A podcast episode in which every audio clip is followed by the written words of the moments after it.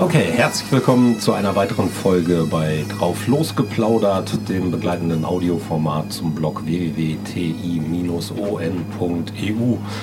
Ich bin gerade mal wieder in Schottland, diesmal aber auf einer ganz anderen Seite, so wie ich Schottland noch nie gesehen habe. Ich bin auf einem Segelturn. Und deswegen habe ich einen Gast zu Gespräch, äh, im Gespräch und das ist Pitt. Pitt, Kapitän der Eye of the Wind. Herzlich willkommen. Ja, schön, dass du hier bei mir auf dem Schiff bist, bei uns auf dem Schiff bist. Die wunderschöne Brig Eye of the Wind. Bin ich sehr stolzer Kapitän. Es ist ein außergewöhnliches Schiff, sehr alt, 110 Jahre, in Deutschland an der Weser, in Brake gebaut. Und ähm, ja, das ist natürlich ein Wunder, dass so ein Schiff überhaupt so alt wird. Und es ist ähm, für mich eine Riesenfreude als passionierter Segler, dieses Schiff steuern und äh, kommandieren zu dürfen. Ja, es ist auch wirklich wunderschön. Also als ich ähm, die Eye of the Wind das erste Mal im Internet gesehen habe, habe ich gedacht, wow, das hat so ein bisschen was von Piraten der Karibik, immer noch so einen ganz besonderen Charme und Flair. Ähm, du hast es gerade schon gesagt, 110 Jahre alt zwischendurch, das ist eine lange Geschichte. Ähm, die Eye of the Wind war nicht immer ein Schiff, was Touristen befördert hat sondern war mal Frachter und hieß auch mal anders. Kannst du uns ein bisschen was zu der Geschichte erzählen? Die wurde gebaut, den ersten Namen äh, ist mir gerade entfallen, aber Friedrich. Die, Friedrich, genau, Friedrich für einen deutschen Räder, der ist damit Fracht gefahren in Nord- und Ostsee, so weit ich das weiß. Und dann gab es da eine Krise und keine Fracht und dann ist das Schiff verkauft worden nach Schweden und da hieß es dann Mary und ist 30 Jahre lang gefahren in einem Ort, Fiskebexel, und hat da den Familien die Butter aufs Brot gebracht. In Fiskebexel, da waren wir letztes Jahr, sind wir dahin gesegelt und da wurden wir von den Nachfahren der damaligen Seeleute mit Kanonensalut begrüßt. Und es war eine, also eine ganz tolle Erfahrung, dahin zu kommen, diese Leute kennenzulernen, die da alle ihre Ahnen auf dem Schiff arbeiten hatten. Und äh, da kamen die Urenkel und in jedem Dorf, wo wir das später angelegt haben, sind wieder Leute aufgetaucht und haben gesagt, Mensch, mein Großvater, mein Urgroßvater, die haben hier auch gefahren. Und die sind mit dem Schiff äh, eben in Nord- und Ostsee unterwegs gewesen, erst mit Fracht und als das dann auch eingebrochen war, dieses Frachtgeschäft, sind die mit dem Schiff, mit der Mary, die heute die Eye of the Wind ist, sind die äh, nach Island gefahren zum Fischen, als die Heringe noch groß waren wie Wale. Ja, und ähm, dann ist das wohl auch alles, hat alles nicht mehr funktioniert, hat kein Geld mehr gebracht und dann lag das Schiff wohl verwahrlost im Hafen von Göteborg, wo das dann irgendwann von einer Handvoll Hippies gefunden wurde. Und die haben das dann schluss und endlich umgebaut, gekauft, umgebaut zu dieser Brick, die das jetzt ist, und haben dem Schiff diesen Namen gegeben, der also in der ganzen Welt auch äh, bekannt ist in der Seglerszene. Ja, und nicht nur, nicht nur das, also ganz viele, die ähm, vielleicht auch aufmerksam mal ein bisschen Fernseh- oder Kinofilme schauen, die haben die the Wind möglicherweise schon gesehen. Die Blaue Lagune war einer der Filme, wo die Eye of the Wind mitgespielt hat und eine tragende Rolle hatte. White Squall mit Jeff Bridges war ein weiterer Film. Ähm, also auch Kulisse. Ganz viele Menschen können das da draußen schon gesehen haben, ohne dass sie wissen, dass die Eye of the Wind war. Was macht die Eye of the Wind so besonders für dich? Also auf keinen Fall der Film White Squall, weil da geht nämlich mein Schiff unter. Das ist äh, das nee, nee, die Eye of the Wind macht äh, ist besonders. Durch diese Tagelung überhaupt ist es ein feines Schiff, wenn man das anguckt, die Linien, die ganzen Einzelheiten, wie die gebaut ist, wie die nachher renoviert wurde mit diesen Deckshäusern und die braunen Segel sie segelt vorzüglich. Man merkt, dass die Ei gebaut ist als ein Segelschiff. Wenn die aus dem Wasser kommt, dann sieht man die scharfen Linien und diese tollen Formen, die es einfach nur früher gab, die heute ist sowas quadratisch praktisch gut. Und ähm, ja, das ist äh, einfach ein besonderes Schiff. Das ist, äh, wir machen besondere Reisen, wir haben besondere Gäste, die wir hier an Bord empfangen und die wir besegeln. Und ähm, das alles ist so ein ganzes stimmiges Ding. Das kann ich nur bestätigen. Also wir sind, glaube ich, während dieser Tour, wenn ich richtig gezählt habe, elf Gäste. Und ähm, insgesamt Platz bietet ihr für? Wir nehmen maximal zwölf Gäste mit und wir sind zwischen acht und zehn Leute Crew hier an Bord, wo bei unserer Crew aus sechs Professionellen besteht und der Rest, das sind Trainees, da ermöglichen wir jungen Leuten hier das Segeln lernen und dieses Sail Handling, was ja ganz besonders ist auf einem Rahsegler, ähm, zu erlernen und auch dieses gemeinsam Arbeiten. Das ist also ganz wichtig zu erkennen, dass man so ein Schiff wie viele andere Sachen im Leben nur zusammen machen kann und dass man hier alleine nichts ist, nur zusammen sind wir gut. Ja, das merkt man. Also die ganze Zeit, die Crew ist ein sehr eingespieltes Team. Ihr seid in den Positionen der Kapitän, du, das ist der erste Offizier, der Moritz, ähm, zwei sogenannte Deckhands, da kannst du vielleicht gleich nochmal was zu sagen, ein ähm, Engineer und der Koch. Das ist die feste Crew, richtig? Die Professionals. Das ist die feste Crew, ja. Also die Deckhands, das sind die Eiler und die Manja, das sind also die ähm, Matrosen sozusagen hier an Bord, die ähm, den Leuten das Segeln erklären, an welchem Tampen wird wie gezogen und was passiert, wenn man da zieht, was passiert, wenn man da fiert. Fieren heißt loslassen und also nicht loslassen, aber auf jeden Fall ähm, lockern. lockern. Und die äh, kümmern sich um unsere Gäste, die nehmen die mit ins Reg. Man kann hier spazieren gehen, also die Wanden hochklettern und dann auf die Rahn steigen und das Ganze aus luftiger Höhe betrachten.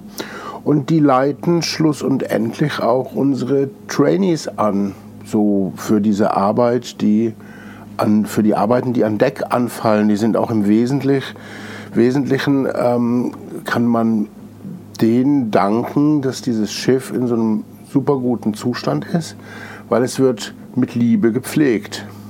Ja, das habe ich in einem der Beiträge schon geschrieben. Im Grunde ist immer, wenn nicht gerade irgendwas an den Segeln ist, ähm, ein geschäftiges Treiben auf dem Schiff. Also es wird geschliffen, es wird poliert, es wird geputzt, es wird lackiert und immer wieder in Schuss gehalten, was bei so einem alten Schiff natürlich auch absolut notwendig ist. Aber hier, wir haben hier viele unterschiedliche Materialien. Habt ihr Platz, das ganze Material für die Pflege auch überall unterzubringen? Wo ist das alles?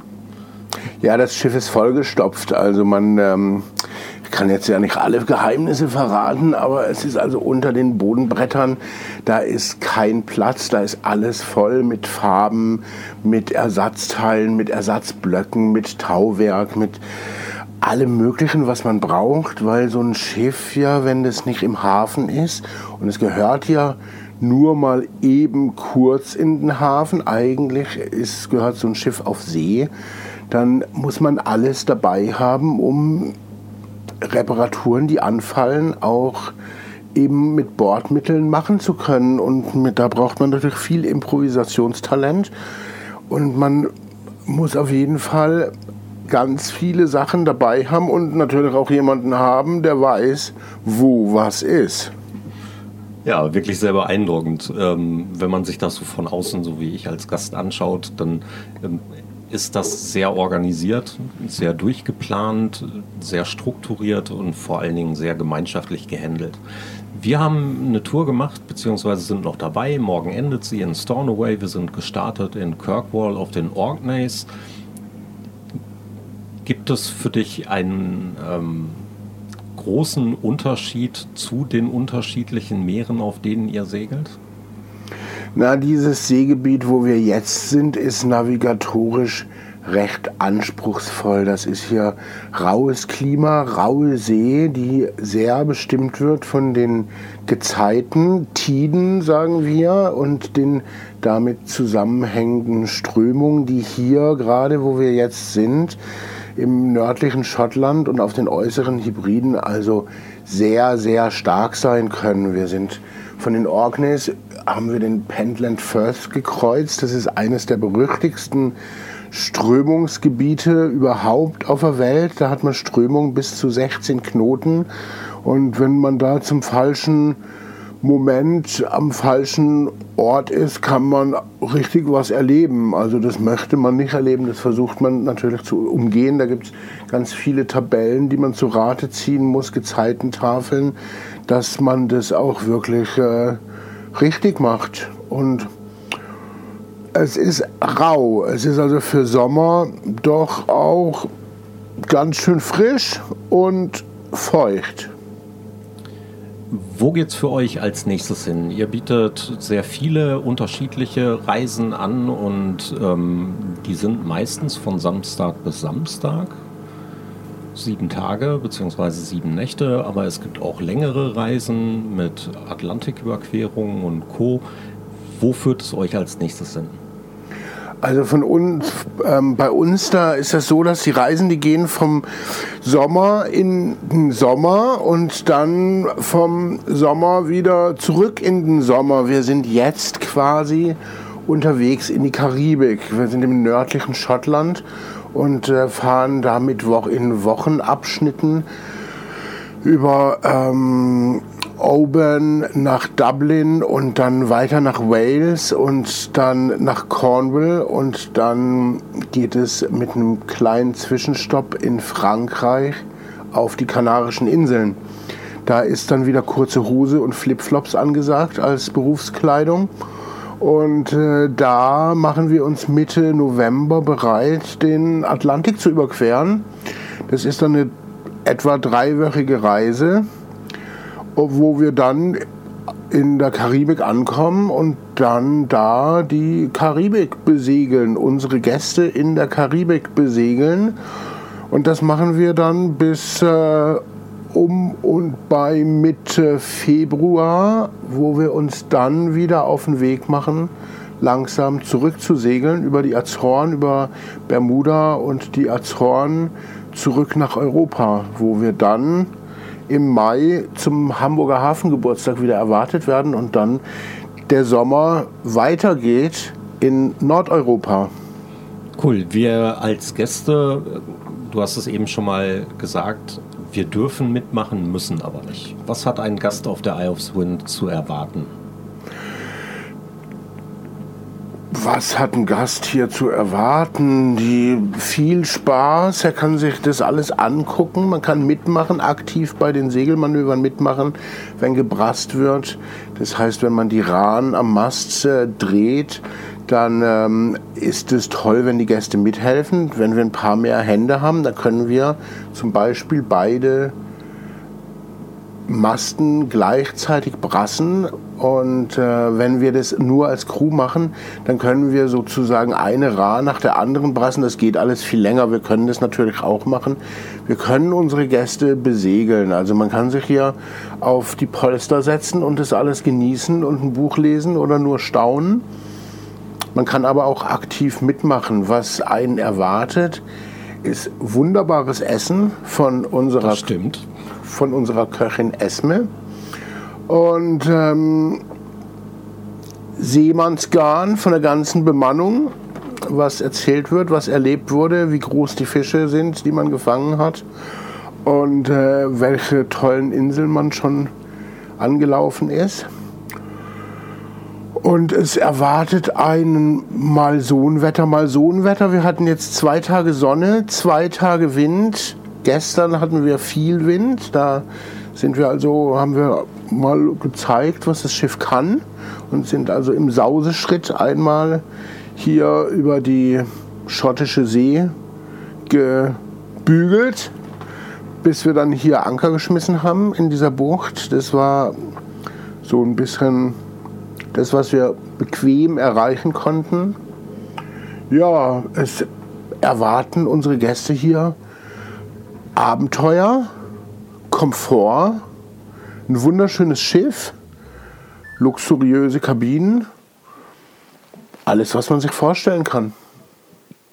Genau so habe ich es erlebt. Ich bin ein wenig traurig, dass wir morgen wieder vom Bord müssen. Aber es ist eine wirklich andere Erfahrung für mich gewesen. Ich war vorher noch nie auf einem Segelschiff, beziehungsweise noch nie länger als eine Hafenrundfahrt auf einem Segelschiff. Und ähm, ich habe mich zurückgehalten, habe viel zugeschaut, habe beobachtet, habe Videos gemacht, Fotos gemacht und sowas. Habe also eigentlich nicht mit angefasst, konnte das wunderbare Essen genießen. Ja, ähm, Essen ist eine wirkliche Zauberin an der, in der Kombüse. Und ähm, es ist eine andere Art von Urlaub. Aber du bist ja genauso wie die Crew nicht zum Urlaub machen hier, ihr arbeitet. Und dieses Arbeiten ist mit Schichten verbunden, die für euch eigentlich drei Monate lang sind. Ja, wir sind hier, also ich bin hier als Kapitän drei Monate an Bord und habe dann aber auch drei Monate frei. Ich verdiene mir mit jedem Tag, den ich hier Kapitän bin, einen freien Tag zu Hause. Das ist natürlich ganz toll, wenn man zu Hause ist. Diese drei Monate an Bord allerdings können schon sehr, sehr lang werden. Die anderen Leute der Crew, die haben ähnliche Urlaubs- und Arbeitsgeschichten. Und wir sehen überwiegend diese freie Zeit, die wir haben, als ein Geschenk, dass wir so lange frei haben und sehen unsere Arbeit aber auch als ein Geschenk, dass wir zusammenarbeiten dürfen und dass wir so ein tolles Schiff segeln dürfen. Das ist einfach was ganz Besonderes. Wir haben hier eine sehr besondere Arbeit. Wir lieben alle Segeln. Dieses wunderbare Schiff verbindet uns und es ist ähm, ein toller Job so nimmt man euch auch wahr. Also ihr vermittelt das mit sehr viel Leidenschaft, mit sehr viel Freude und es macht wirklich Spaß. Pitt, ich danke dir für das Gespräch. Vielen, vielen Dank. Für euch da draußen solltet ihr mal mit der Eye of the Wind segeln wollen oder euch anschauen wollen, welche Touren angeboten werden. Unter www.eyeofthewind.net gibt es alle Informationen. Und ich danke fürs Zuhören. Macht es euch schön. Bis bald. Thorsten.